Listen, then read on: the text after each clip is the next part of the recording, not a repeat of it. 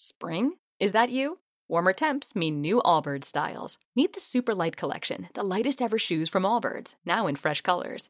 They've designed must have travel styles for when you need to jet. The lighter than air feel and barely there fit makes these shoes some of the most packable styles ever. That means more comfort and less baggage. Take the Super Light Tree Runner on your next adventure. Its cushy, lightweight foam midsole supports every step, and the extra outsole traction gives you the grip to just go for it. The eucalyptus fiber upper adds next level breathability to keep you going all day. Plus, the super light tree runner is comfortable and ready to go right out of the box. So, what can you do in a super light shoe? What can't you do is the better question. And because they're super packable, the real question is where are you taking them? Experience how Allbirds redefines comfort. Visit allbirds.com and use code SUPER24 for a free pair of socks with a purchase of $48 or more. That's A L L B I R D S dot com, code SUPER24.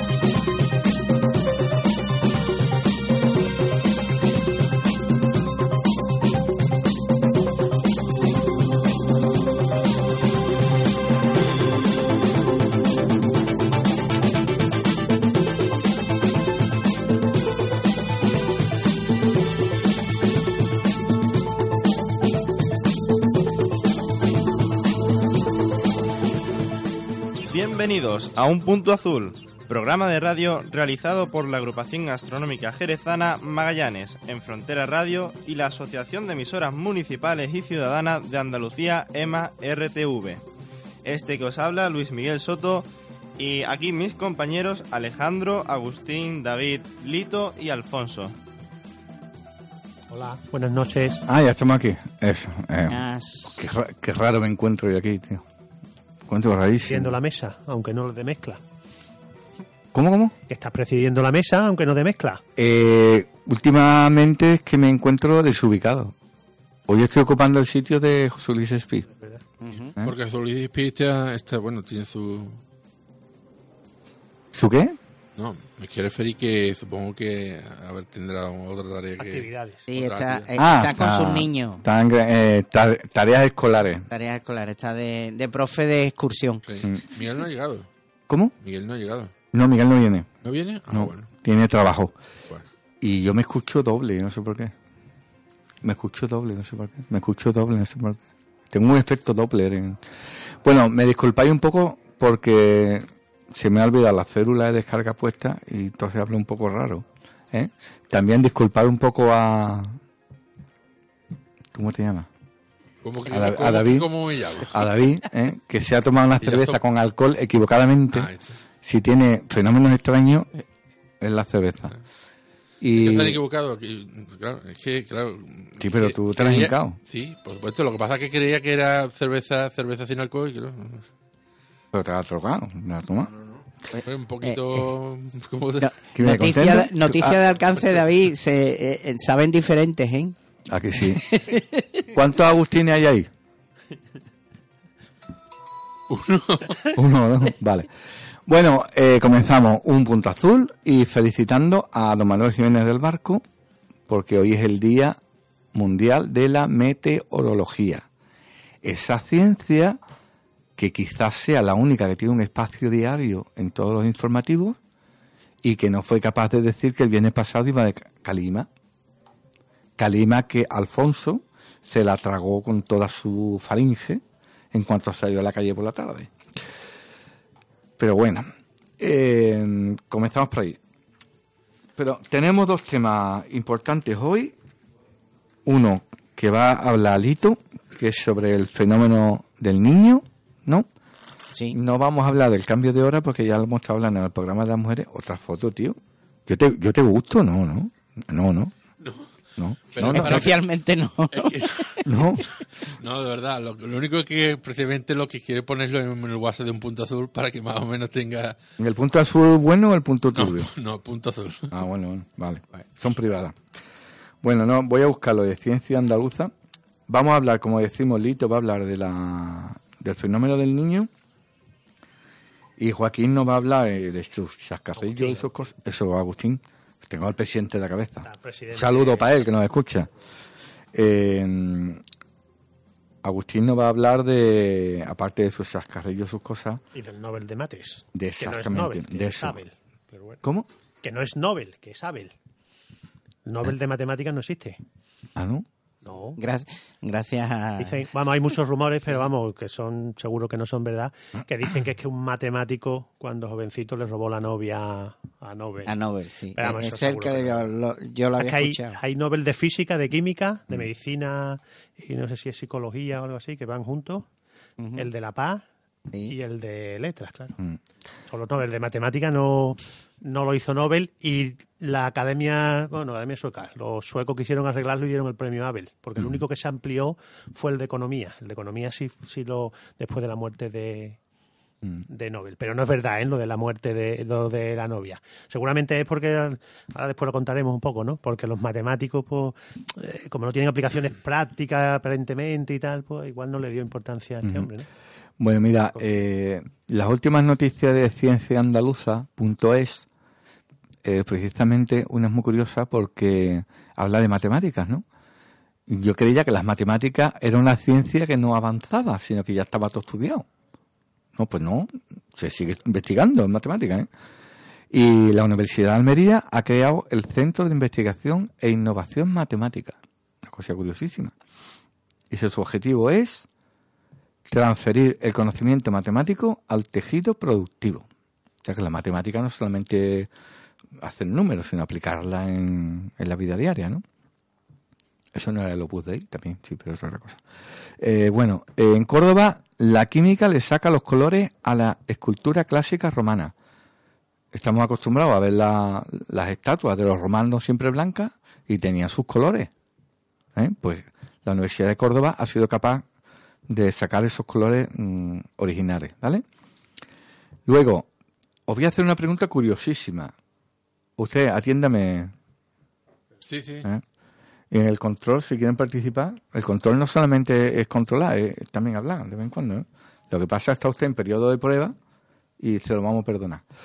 Eh, un estudio paleontológico de la Universidad de Jaén revela que las huellas de Santisteban del Puerto, que es un pueblo de Jaén, fueron producidas por un reptil, un reptil bípedo en un ambiente costero.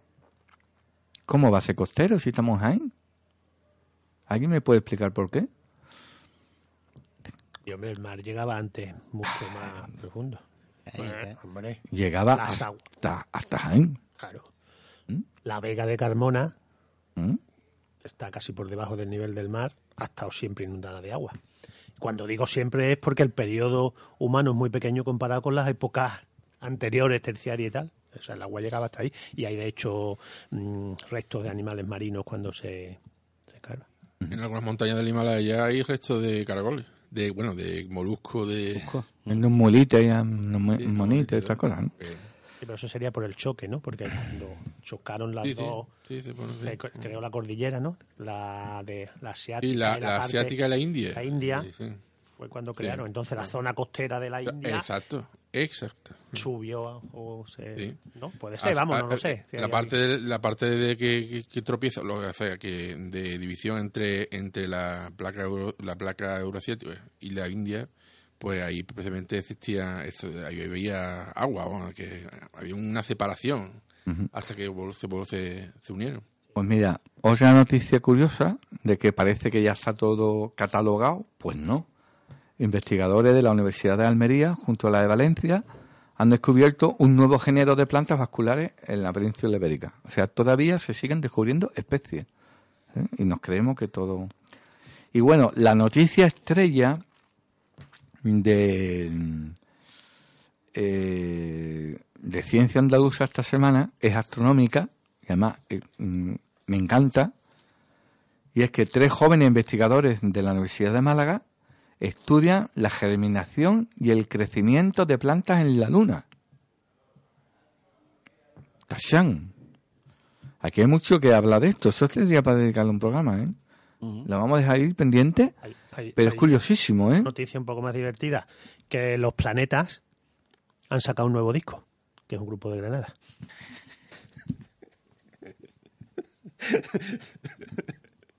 ¿Qué hacemos, Guillo, con él?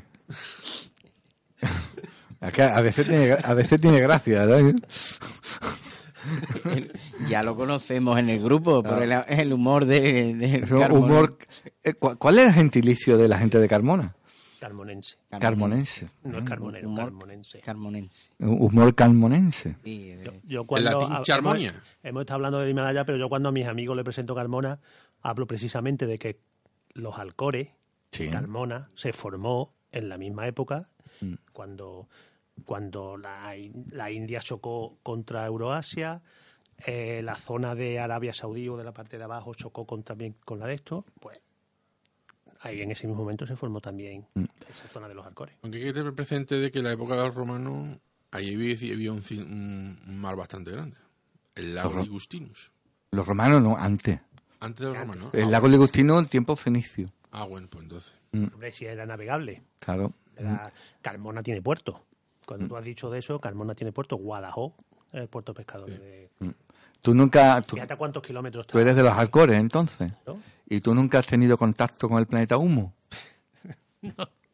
Hombre, yo, Pero yo conocía, conocía a don Enrique. cono- conocía el tema y la verdad es que es curiosísima esa historia. ¿eh? sumitas, ¿no? Sí, yo de chico me lo creía. ¿eh? ¿El cura de Mairena o, de- o de Mairena, del de Viso? Mairena del Alcor. O No, del no, Viso, de Mairena, ¿no? de la iglesia. Eso es- ¿Tú te acuerdas, Lito? no. Eso era un contacto con extraterrestre, pero a finales de los 70, por ahí, ¿no? Sí, sí. Mm. Ya cerca de los 80. Yo me lo creía todo. Cuando Eso- estaba el Jiménez del Oso también. Eh, otra exacto, historia. exacto. Sí, yo, lo del tema de humo mm, o de los sumitas. yo me acuerdo, me acuerdo hasta del Ah, símbolo. Un tema de, de Musa, de, bueno, de Musa Raigambre, precisamente en el, en, ¿cómo se llama este programa de, Es de Radio Nacional de España? Espacio en blanco. Exacto, de Miguel Blanco. Ujú.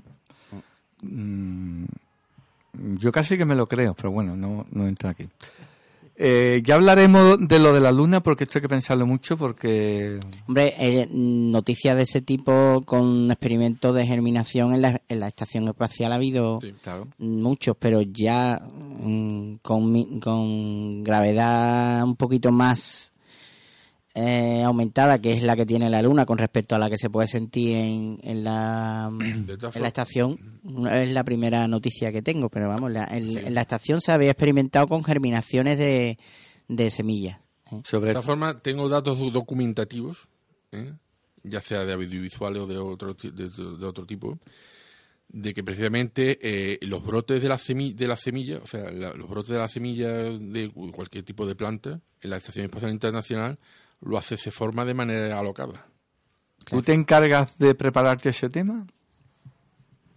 Bueno, Encargado. Ha tocado. Ha tocado, por hablar, por listo. Ahí está.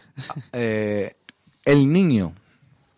El niño, pues es un fenómeno muy interesante, por eso lo traigo, porque ya que no me hacen preguntas en mi apartado meteorológico, me, me Oye, las creo perdona, perdona, perdona, que me va a coger el tío ese de Pamplona, ese tal Albert, Alberto.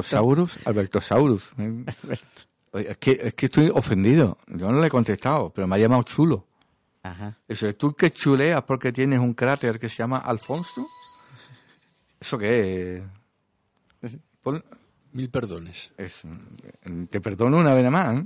A la próxima va Vale, perfecto. fuera. No se preocupe. Eh, vamos a ver, lo tenía yo en mi Facebook. ¿Qué hacemos con él, Guillo? Tío, la cerveza que era un tercio, ¿no? Espera, es que, es que, es que no, estoy muy de uso precisamente en un nuevo móvil que tengo ahora. O si lleva con el móvil cerca un mes, tío.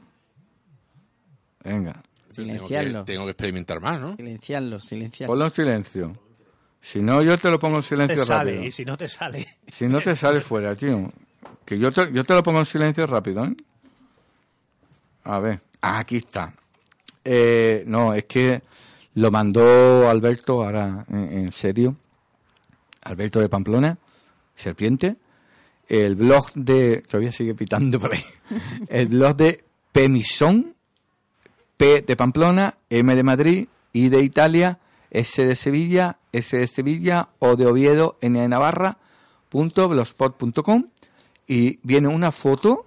El otro día hablábamos de la contaminación lumínica desde el Moncayo. Bueno, pues ha, ha puesto una foto de la contaminación lumínica de Madrid desde la frontera con Francia, exactamente desde Belagua y Larra. Y está a una distancia de 365 kilómetros y, y es brutal. ¿eh? Brutal, brutal. La foto visto. es brutal. ¿Estáis escuchando el programa? Buscarlo, por favor. PM y latina S de Sevilla, S de Sevilla o n.blogspot.com.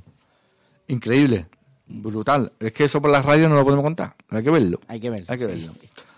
Venga, el niño. Bueno, pues eh, salió el tema este porque eh, hace un par de semanas ya estaban otra vez notando los efectos del niño en, en- en el país, bueno, que se sufre más directamente que es en Perú.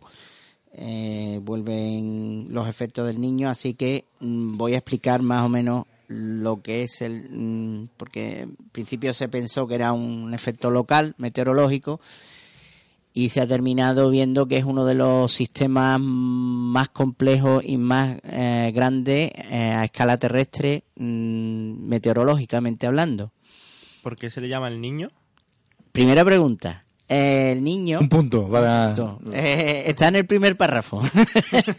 Así que estaba preparado. Eh, el niño eh, es un fenómeno, como digo, que fue observado por primera vez o constatado por los pescadores peruanos y eh, fueron los atribuidores de este de este nombre. Eh, ¿Por qué se le llama niño? Porque el fenómeno, la digamos, lo fuera de costumbre que resulta el fenómeno del niño aparece eh, en las a finales de diciembre y primera quincena de enero coincidiendo con la Navidad, la Natividad, el niño.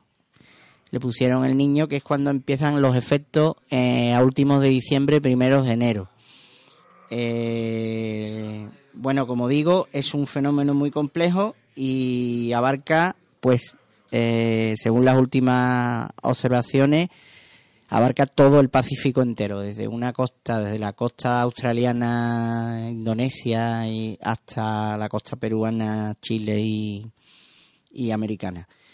Eh, para entenderlo, mm, tenemos que es un fenómeno de transporte de calor, como pasa en la atmósfera, eh, eh, normalmente. Así que tenemos que ha- hay que entrelazar los dos sistemas que tiene la Tierra de intercambiar calor, que es por medio de la atmósfera o por medio del agua, del océano. Eh, ya en el tema, creo que en el universo gaseoso, la parte de la Tierra, comenté cómo funciona la Tierra en, en plan atmosférico. Os voy a dar un pequeño repaso, mm, sobre todo centrándonos en esa zona de la Tierra que es la zona ecuatorial o tropical, pero la parte sur, tropical sur. En esa zona, la atmósfera eh, está inmersa en lo que se llama la célula de, Hard- de Hartley. La célula de Hartley es un ciclo mm, de vientos en el que está provocado en primera instancia por astronómicamente por el calor del sol ¿eh? que da más directamente en la zona ecuatorial y por lo tanto evapora o, calienta las masas de aire mm, que están pegadas al ecuador y por lo tanto esa zona del aire sube hacia arriba porque al calentarse eh, aumenta de volumen y disminuye su densidad y flota, digamos, sube. Ese primer fenómeno explicaría, por ejemplo, las famosas calmas ecuatoriales que ocurren eh, cuando se navega a, bajas latitudes, cerca de- del Ecuador. Eh, todos los marinos que lo hayan hecho observan que a bajas latitudes el viento deja de soplar. No hay vientos por ningún lado. Eh, hace falta mm, moverse por, medios mecánicos artificiales, por el viento mm, deja de funcionar. Es porque todo el movimiento de la masa de aire es vertical, no es, hori- no es horizontal. Deja de haber viento sobre la superficie. Ese viento, si le sumas eh, la, el efecto de la rotación terrestre, eh, cuando sube a las capas altas, gira a ambos lados del ecuador. Hay una célula de Hartley en el hemisferio sur y una célula de Hartley en el hemisferio norte. El, el viento vertical eh, se separa del ecuador y va hacia el polo norte en el hemisferio norte y hacia el polo sur en el hemisferio sur hasta que llega a unos 30 grados, 30 y tantos grados o, incluso menos, unos 20 y tantos a 30 grados mm, de latitud norte y sur. Ahí deja de, de hay mucha menos insolación, el, el aire se enfría y baja y vuelve al ecuador por la superficie. Entonces, en las zonas tropicales hay siempre una, eh, unos vientos dominantes que si no contáramos con la, ro- eh, con la rotación de la Tierra, serían perpendiculares al ecuador. Pero como la Tierra rota y le entra eh, lo que se llama la fuerza de Coriolis, por el efecto de rotación, esos vientos giran hacia el oeste. Así que eh, tenemos unos vientos de dirección mm, noroeste en el hemisferio norte y suroeste en el hemisferio sur. Esos son los famosos vientos alisios, que son predominantes en las zonas tropicales. ¿Tú sabes cuándo, Eso lo conocen mucho en, en Canarias. ¿no? ¿tú sabes cuándo tuve yo noticia de esos vientos? Cuando leí cinco semanas en Globo. Que no sabía lo que era. Ah, pues eh, está provocado por el calentamiento de- del Sol y que forma una célula que se cierra a sí misma. El viento va hacia los polos en las capas altas y hacia el ecuador en las capas bajas. Bueno, pues ahí tenemos los alisios. Los alisios eh, aparcar el tema de los alisios porque forma parte del intrincado mundo del niño, ¿vale? Eh, el intercambio de calor que se hace cuando hay una, unas zonas de, aire caliente y, aire frío, se, se transporta siempre la temperatura de las zonas frías, de las zonas calientes a las zonas frías para igualar la temperatura. Si contáramos solo con la atmósfera, estaríamos con la, mm, mucho menos de la mitad de la historia, porque resulta que tenemos, eh, nuestro planeta es casi, bueno, tres quintas partes de agua. El agua tiene una propiedad que es que tiene una capacidad calorífica muy alta y por lo tanto es capaz de transportar y mover de un sitio a otro cantidades inmensas de calor, inmensas comparadas con las que puede hacer en la atmósfera. Así que si no contamos con los océanos, la verdad que el puzzle no se monta bien. Y para, para que el niño os entendáis cómo funciona, necesito ahora acudir a las corrientes oceánicas, que son las que eh, transportan el, calor dentro de- del océano. En la zona esta tropical sur de la Tierra tenemos cuatro corrientes que afectan a esa zona del Pacífico. Tres son de aguas cálidas eh, y forman un, un digamos. Son paralelas al Ecuador. Eh, hay que decir que las corrientes cálidas son superficiales y las corrientes frías son profundas por el tema de la densidad del agua. Entonces tenemos eh, paralelas al Ecuador tres corrientes, que es que eh, las llamamos nor- corriente norecuatorial, corriente de Cromwell eh, en el medio y corriente subecuatorial ah, en la son paralelas. Las corrientes nor y surecuatorial van de, de dirección eh, contraria a la de Cromwell. ¿eh? Eh, las las de las nor y sur ecuatoriales mm, van de oeste a este, mientras que la de Cromwell va de este a oeste. ¿Vale? La última pieza de las corrientes marinas es una muy famosa, eh, que es la llamada corriente de Humboldt. La corriente de Humboldt es una corriente fría, a diferencia de las otras tres que os he comentado. Eh, esa parte de la, de la Antártida sube por el estrecho de Magallanes, sube por la costa de Chile entera, llega a Perú y por Ecuador y Colombia gira hacia el oeste. ¿Mm? Y empalma con la subecuatorial, que es cálida. Eh, pues bueno, a- eso es el, digamos, el entorno que tenemos ahí en el, en la parte tropical sur de, de las costas enfrente de Perú, Ecuador y, y parte de Chile. ¿Qué pasa en un año normal? ¿Vale? En un año normal, los vientos alisios transportan la humedad del este al oeste. Llevan las borrascas y los y las y las zonas húmedas, la- las zonas que precipitan, hacia el este del Pacífico, o sea, hacia las costas de Australia, Indonesia, Filipinas. Y entonces, un año normal, digamos, es muy lluvioso en, en estas cosas, en estas costas, en Indonesia y en Filipinas, y es muy seco en la, en la zona de Perú y Colombia y, Chile. Eh, pero de, se ha observado que periódicamente, y además se ha intentado mediante métodos de cálculo numérico y todo, hallar un patrón de por qué hay ciertos años de niño de este fenómeno, no se ha encontrado un patrón, una ley que, avance cada cuántos años va a surgir un año de niño y esta circulación atmosférica, este, este mezcla de circulación atmosférica y circulación de corrientes se cambia. Y se cambia de tal manera que el- la corriente de Humboldt no llega fría hasta Ecuador y Colombia, sino que se transforma en cálida antes, o sea, sube a la superficie antes. Eh, los alisios dejan de soplar y, deja, y dejan de llevar el aire hacia el oeste.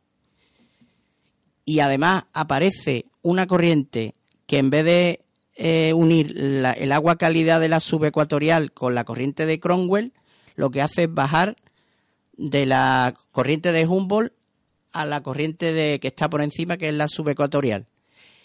A esa, ese trozo de corriente que pasa por la costa de Perú se le llama corriente del niño. Una pregunta.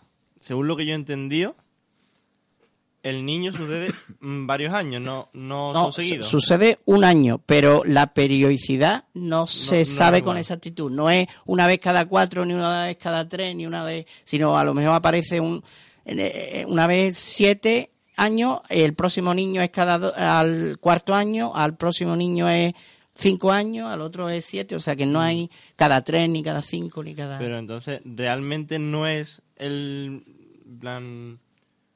Son. Se forman igual. Sí, el, fen- el, el proceso Igual. es el mismo, Sí. pero no tiene periodicidad fija. Vale. Y mm, no se puede predecir.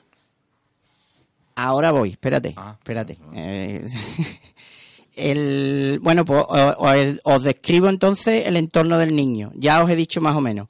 La corriente de Humboldt que es fría, deja de ir por debajo y se calienta antes.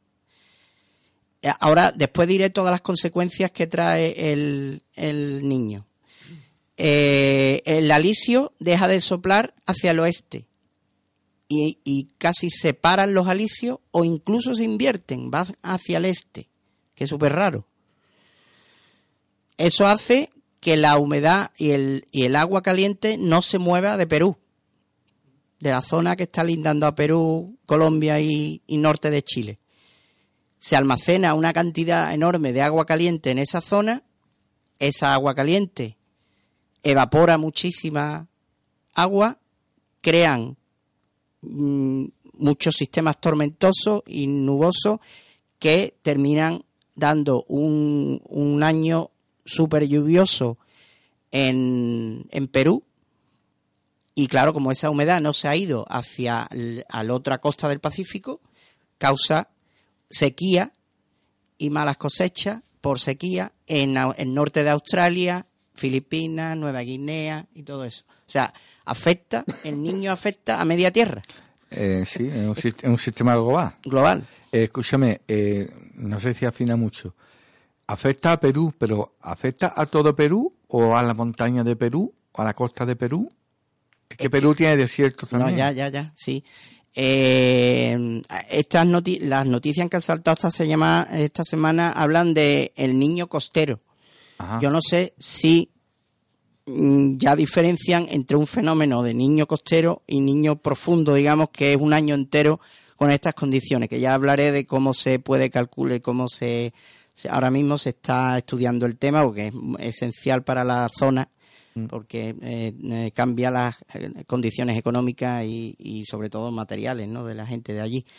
Eh, pero eso, que mm, el, el niño, ya no sé por dónde iba, que No, que decía que se afectaba a todo Perú. sí, si es grande, si un niño eh, de grandes dimensiones, por ejemplo, el que hubo en el 90 y 93 o 90 y 98, me parece que no, no tengo aquí los datos, fue uno de los más devastadores y yo- puede afectar al país entero, pero Es que ten- tengo gente peruana que leo y claro, en Facebook lee a, lo- a lo- a los amigos y a los amigos de tus amigos normalmente, ¿no? Había gente que hablaba de un castigo divino, o sea, siempre hay gente que lo achaca a estas cosas, pero a mí me da la sensación, por lo que leo de ello, que es el mismo cuento que pasa en todo el mundo, o sea que llega la catástrofe, venga, nos ponemos, pero cuando se acaba la catástrofe nadie toma las medidas para evitar algo parecido a lo que pasa con los huracanes, ¿no? Yo veo, por ejemplo, Estados Unidos Sí. más preparado, Sí, que bueno, que cuando le dio, le dio, ¿eh? Aquel, ¿no? Karina, ¿no fue? Catrina, sí. Katrina. Karina es la que cantaba. Lo. Eh, que me lío aquí en tanta una Eh, R y no vea lo que cambia. Pero. T, son una R. Bueno, eh, por ejemplo, en, en América Central, cada vez que hay un huracán, no levantan cabezas criaturas. ¿eh? sí, sí, Guatemala, Salvador, Honduras. Mm, tema de predicción, de eso es eso, prevención, mm, es- es infraestructuras que aguanten lluvias torrenciales y, y aluviones O canalicen. o canalicen, porque eh, eso nos pasa a nosotros aquí con la gota fría en la parte de Levante. Y- y tampoco- ¿Cuántas, cuántas veces llegan las gotas frías y cuántas veces se, se dice que en la costa levantina y murciana tenemos que tener los, los barran, las barran- los- Las ramblas. las ramblas esas, las ramblas despejadas sin obstrucciones para que cuando caiga la mundial evacúe como en condiciones y siempre se o, po- o ponen un camping como pasó o pon- o tapan o ponen un muro donde no deben Cuando tú coges la vía de Almería para el desierto de Taberna, hay unas ramblas que yo, que secas, que dices tú, bueno, aquí- pues por aquí tiene que correr el agua. y cuando tiene que hacer falta tienen que estar ahí porque si no la ley se lía parda ¿no? Eh, bueno pues las condiciones antes de hablar de cómo ahora se estudia el niño las consecuencias meteorológicas del niño se pueden evaluar en las dos costas ¿no? del Pacífico sería hablando de la costa americana que, se- que cubriría Colombia Ecuador Perú Guatemala y Costa Rica lo que pasa es alteración de la corriente de Humboldt que es muy importante para económicamente la la creo que es el mío ¿eh? Que no sé cómo la, tengo el micro pero no Sí, pero ahora mismo no te puedo echar. no no ya lo sé Eh, espera. Lo he hecho ahora quedamos aquí como... bueno el la alteración de la corriente de Humboldt es muy importante para Perú y para las costas de Chile y de, y de Colombia porque trae el, fitoplancton y el zooplancton de la Antártida, lo trae de, por la parte baja del Océano Pacífico y cuando se calienta aflora la corriente de Humboldt y enriquece las costas de allí. Eso le da muchísima pesca, eh, bancos de peces y una riqueza pesquera tremenda a esa costa de, de, de, la, de América Latina.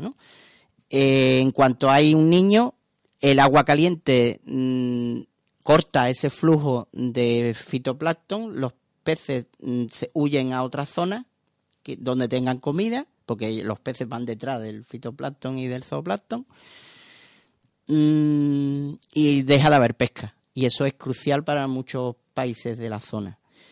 Eh, hay intensa formación de nubes generadas por zonas de convergencia intertropical, o sea, mm, gotas frías, el equivalente a las gotas frías nuestras, pero a, escala grande. Periodos muy húmedos, baja presión atmosférica, generación de aluviones, como hemos hablado aquí, ¿eh? de lluvias torrenciales en, en zonas de grandes desniveles, porque recordemos que la costa peruana y chilena tienen las montañas muy pegadas a la costa, tienen mucho desnivel. ¿eh? Entonces cuando caes eh, cerca de la costa hace unos barrancos, hace unas aluviones tremendos. Y pérdidas agrícolas precisamente por estar demasiado húmedas las cosechas. Entran plagas de mos y plagas de, de otros mm, eh, insectos que necesitan mucha humedad y que acaban con todas las cosechas.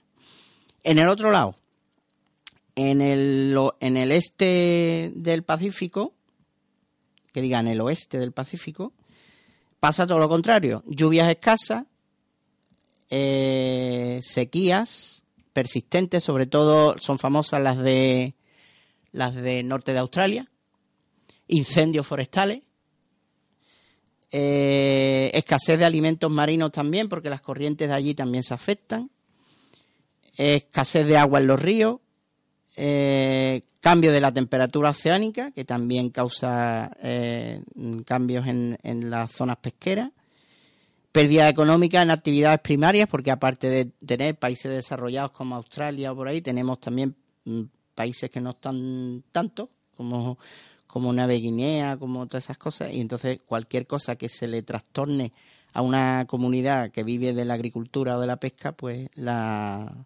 la ruina. Eh, y estos serían las causas del niño ¿no? en, ambos lados. ¿Qué es lo que se está estudiando ahora? Eh, ¿cómo, mm, cómo, cómo saber, aunque no sea a mucho tiempo vista, pero un pronóstico de si va a ser un, niño, un año de niño eh, fuerte o no? Eh, se está estudiando, eh, hay un índice de mm, que se mida la presión atmosférica en Australia con la presión atmosférica en el medio del Pacífico. Eso da, se resta y da un índice que es el un, índice de diferencia de presión y eso dice si es negativo eh, va a ser, eh, va a ser mm, puede ser eh, que provoque niños. Si eso, si va, durante varios meses ese índice se mantiene negativo, tenemos problemas porque va a ser una, un, un año de niño. El, si el índice es positivo o prácticamente cero, sabemos que va a ser un año normal y entonces pues todo digamos que se dan avisos a toda la zona para que digamos que las cosas van a ir normal, que los bancos de PC van a estar en su sitio, que la así que eso es lo que más o menos ese índice se puede consultar en una página meteorológica del Observatorio Meteorológico de Australia, del Nacional de Australia. Te da, se pone en internet eh, índice de oscilación subecuatorial el niño y, te da la información mes a mes de, cómo va a estar la situación esa de diferencia de presión entre las dos partes del Pacífico, mm, que le sirve mucho pues para las economías de los países de la zona. Con eso, ya que veo que me he pasado un montón de tiempo. Este, este te va a dar, Ya, ya, ya. Así que queda mucho, ¿ves? No, no, ya está. Ah. Ya, ya, Yo creo que eh, eh, comprendo que esto sin gráficas y sin ver las rayitas de por dónde van las corrientes es, imaginativo. bueno. he hecho lo que he podido, pero es muy interesante. Así que, sin más, yo creo que podemos pasar a los chascarrillos si los traes. Sí, sí, sí los traigo, claro. Ahora mismo empezamos con los chascarrillos. Y bueno, los sacarillos decir que Fernando Alcau otra vez ha contestado y ha contestado perfectamente. No voy a leer su solución, Primero porque es totalmente correcta, pero eh, lo ha hecho con bastantes dibujos, cosa que no puedo hacer aquí por la radio. Yo lo voy a hacer un poquito más simple. Él además habla de posición, yo lo voy a hacer con el reloj, bueno, prácticamente como lo ha hecho él, y voy a hacerlo para... el razonamiento es el mismo, ¿eh? Lo que yo voy a contar es lo mismo que ha contado eh, Fernando, solo que él además aporta gráficos y hace referencia a gráficos que no vaya a ver. Entonces, eh, vamos a dar la solución del grupo de amigos que se reúnen, que al final, si los contactis eran 12. No voy a leer el enunciado completo, quien quiera que se vaya al de la semana pasada y lo lea, aunque voy a ir diciendo el enunciado cada vez que resuelva algo, con lo cual no va a haber mucho problema. En primer lugar, empezábamos con que Antonio, que era médico de profesión, pues había sentado al lado de una chica y apoyó su mano izquierda sobre la rodilla desnuda de su compañera. Pues eso quiere decir que a su izquierda hay sentada una chica y que además eh, había una chica, Carmela, que llevaba minifalda. Pero claro, sentar ya ahí a Carmela de repente es un error normalmente en este tipo de problemas porque sabíamos que Carmela llevaba minifalda, Loli pantalón, Pepa llevaba un traje largo, pero había dos más, dos chicas más, María de Gracia y Lali, que se habían dicho otras cosas de ellas, pero no la ropa que llevaban, con lo cual tenemos que pensar que ahí puede ir Carmela, en principio, salvo que la sentemos después en otro lado, Lali y eh, María de Gracia, con lo cual eh, empezamos teniendo ya aquí alguna disyuntiva, pero que vamos a ir resolviendo poco a poco. Lo siguiente que pasó es que Manolito eh, se inclinó sobre la misma chica que está sentada al lado de Antonio, con lo cual está al otro lado, a la izquierda de Carmela o del mm, Lali o de María de Gracia, pues está Manolito. Entonces ya tenemos Antonio, una chica, y eh, Manolito. Eh, Manolito tiró el aceite sobre el pantalón de su otra compañera. Bueno, sabemos que pantalón, como hemos dicho, llevaba Loli. Luego Loli es una candidata, está sentado a la izquierda de Manolito. Pero, por el mismo motivo, como no sabemos qué ropa lleva María de Gracia o Lali, en principio podían ir también ahí. Esas serían las primeras eh, cuatro posiciones que vamos colocando. Vamos a, si quien se vaya haciendo un gráfico, si queréis podemos hacer, como son 12, podemos hacer un reloj. Imaginaros que Antonio está sentado arriba a las 12.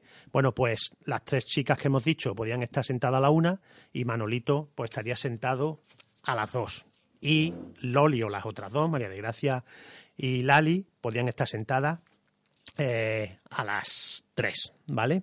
Bueno, el siguiente mm, que habló, que fue Julio, no tenemos por qué ir por orden, pero yo los estoy contando tal como se pueden ir resolviendo. Eh, Julio dijo que estaba entre dos médicos, entre dos matasanos.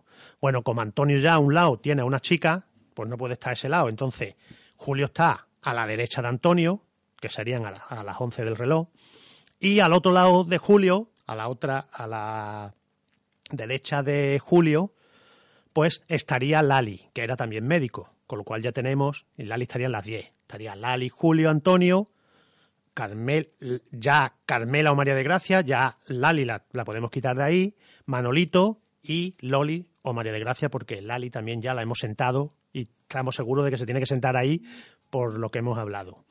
Lo siguiente es Javier.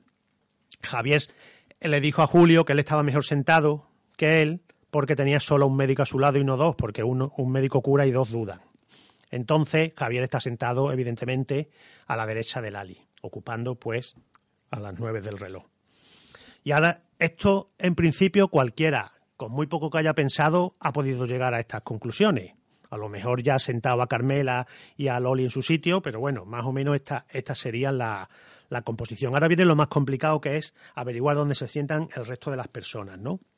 ¿Por qué? Porque nos queda por sentar a Agustín, José Enrique y Pedro de chicos, y Javier le queda a la derecha alguien que sentar, y tenemos, para empezar, que Pedro tenía dos chicas a su lado, con lo cual Pedro no se va a sentar al lado de Javier, en principio, y después Agustín se había sentado al lado de alguien que cumplía años el mismo día que él.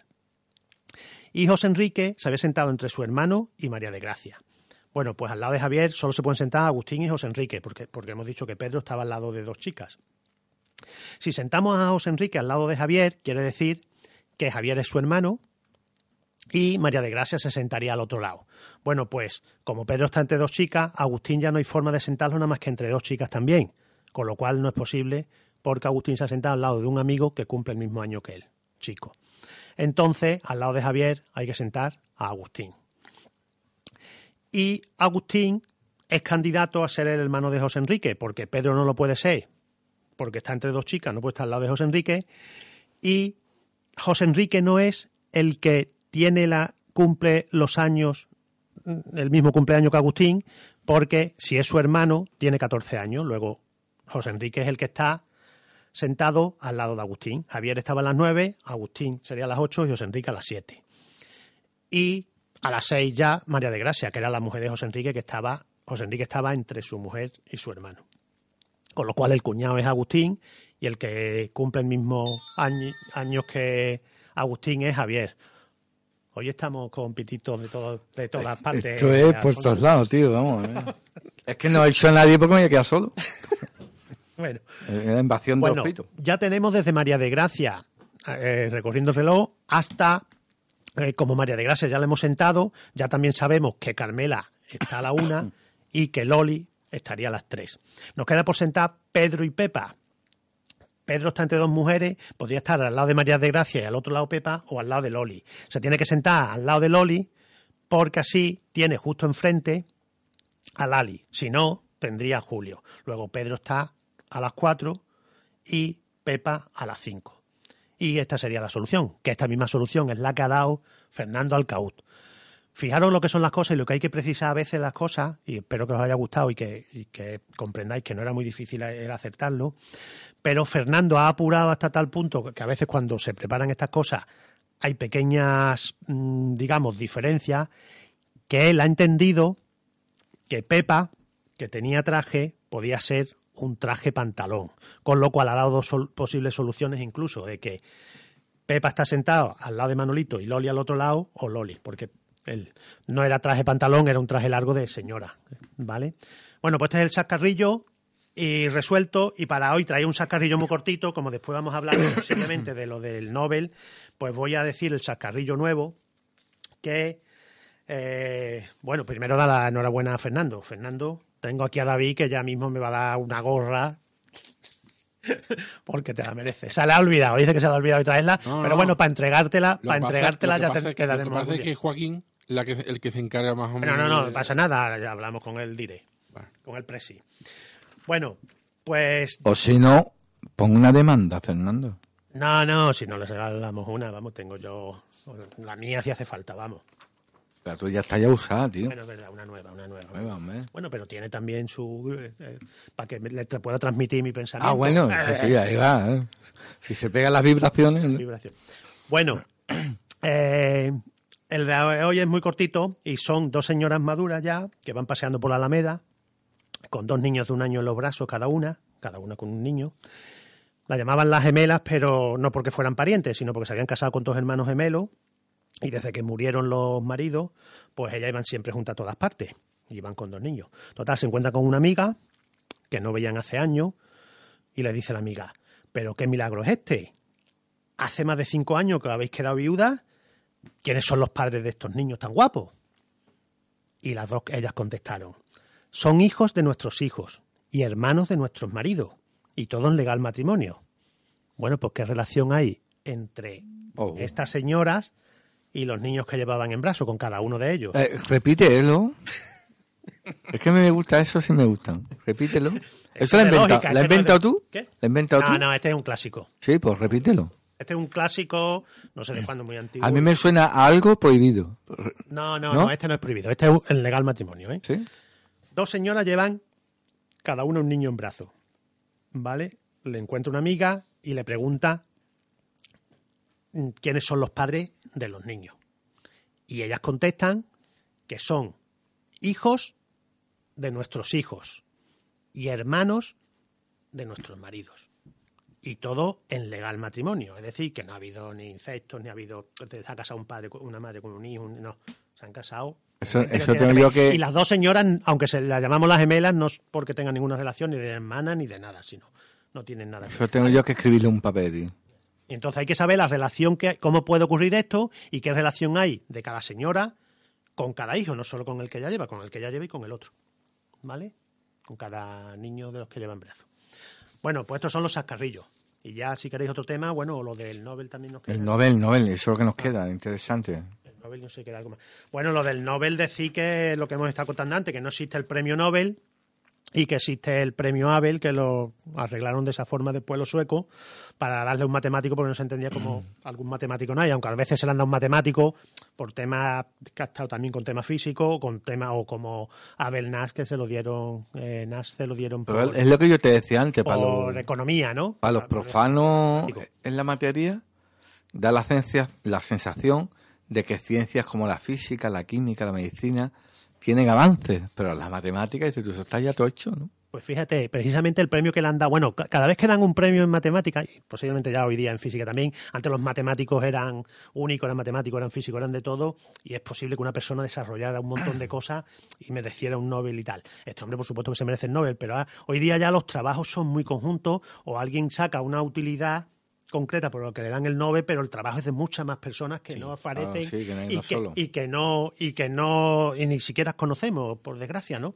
De hecho, eh, a este hombre le han dado el, el Nobel, el, Nobel, el, el Abel, mm, y sin embargo, la teoría que es la teoría de las ondículas en matemática, en realidad quienes la comenzaron o quien esto eran dos físicos, no sé si alguno era de los dos era mat- matemático también, que eran eh, Ale- Alex Grossman y Jan Morley que no sé si los conocéis vosotros como físicos, que son desconocidos y que lo que estaban estudiando es temas de sismología. De, eh, y entonces pues estaban estudiando cómo atender este tipo de cosas con ondas y tal, y eh, empezaron a aportar una cierta teoría sobre esto. Y entonces este hombre en una eh, estaban haciendo una fotocopia a un físico y vio el tema, se interesó y pues empezó a tratar este tema y ah, profundizó mucho en la teoría de las ondículas, ¿vale? Y hay otra persona, conoció a, a Ingrid Daubecci, que es una matemática y física también, es matemática y física, y esta señora también desarrolló esto. ¿Y, y- qué es lo que han conseguido con el desarrollo de estas teorías? Pues, por ejemplo, cosas tan sorprendentes como que todo lo que manejamos hoy de vídeo, de, de píxeles, los JPG famosos, todos estos, estos desarrollos han sido posibles gracias al desarrollo de estas teorías. Entonces, son, son algo que se ha quedado, mm, que te queda fascinado, ¿no? O sea, como teorías aparentemente para otra cosa o teorías totalmente eh, matemáticas que no tienen aparentemente una utilidad. Este hombre sí le dio la utilidad, ¿no? Y, y se ha aplicado a cosas muy, mm, muy concretas, no solo esto, sino también y yo creo que es por el motivo que le han dado finalmente el, el Nobel posiblemente, es porque gracias a, a ella colaboró en la detención de las ondas gravitacionales de Einstein. Entonces, eh, esta teoría de ondículas.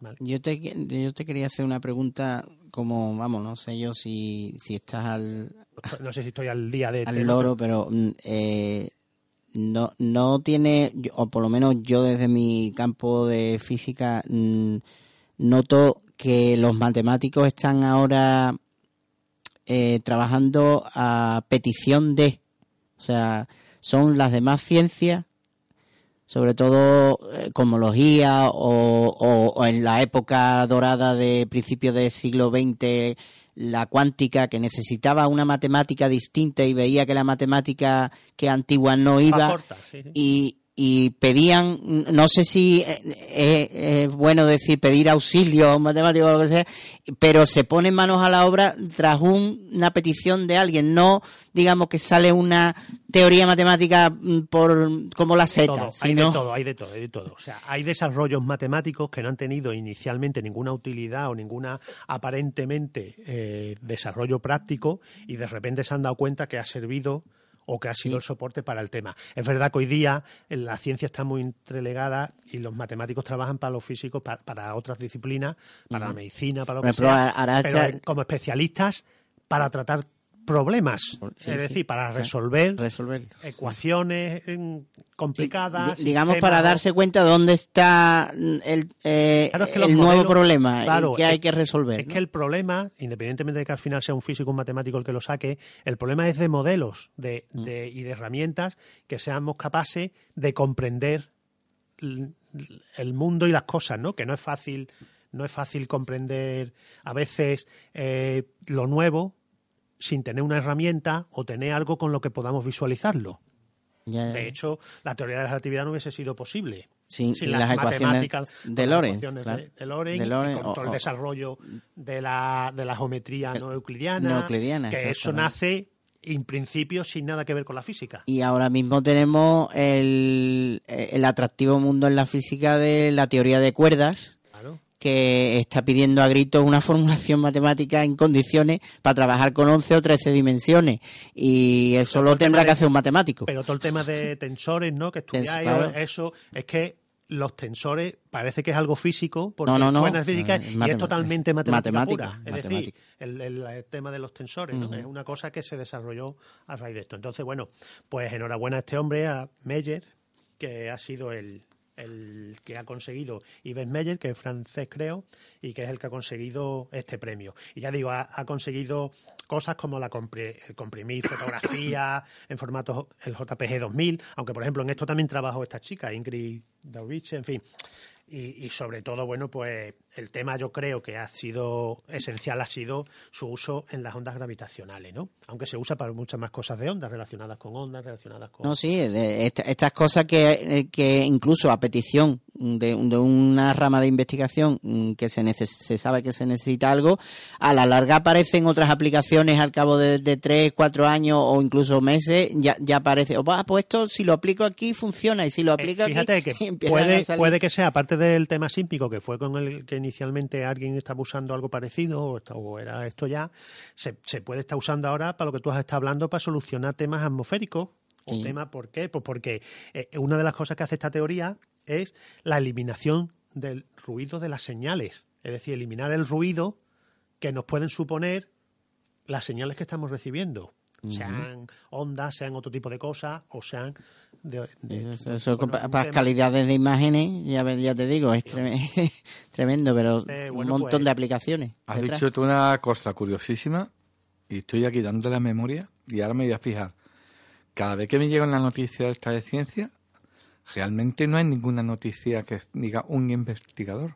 Son todos equipos. Todos, ¿eh? todos, todos equipos. No hay nadie que sea solo. ¿eh? Es muy complicado. No, no, es Claro, la- claro. la- los temas que ya quedan son de una complejidad porque ya los que podían O sea, que es el que resolverse dirige o el que Sí, o el, claro, la pero hay un persona que es el equipo, un cabecilla, y evidentemente. aparte que el ca- quiero o, el que promu- o el que promueve el problema, No, pero después se es- le adosan una cantidad de, de colaboradores Pues que al final tienen que mérito todos los que han entrado en el sistema, pero bueno, se le, se le nombra o se le da el premio Nobel a una, dos, tres, pero detrás de esas tres hay 20 más mm, trabajando. O sea, en solitario no hay, no hay ya nada. No, y que la- en las matemáticas hoy día ya no por lo que tú estás diciendo, porque ya se está consiguiendo muchas aplica muchos temas que se están aplicando, aunque la matemática pura sigue existiendo y se sigue estudiando y se siguen desarrollando cosas que no tienen aparentemente eh, problemas físicos y que eh, actualmente eh, no hay grandes éxitos de ese tipo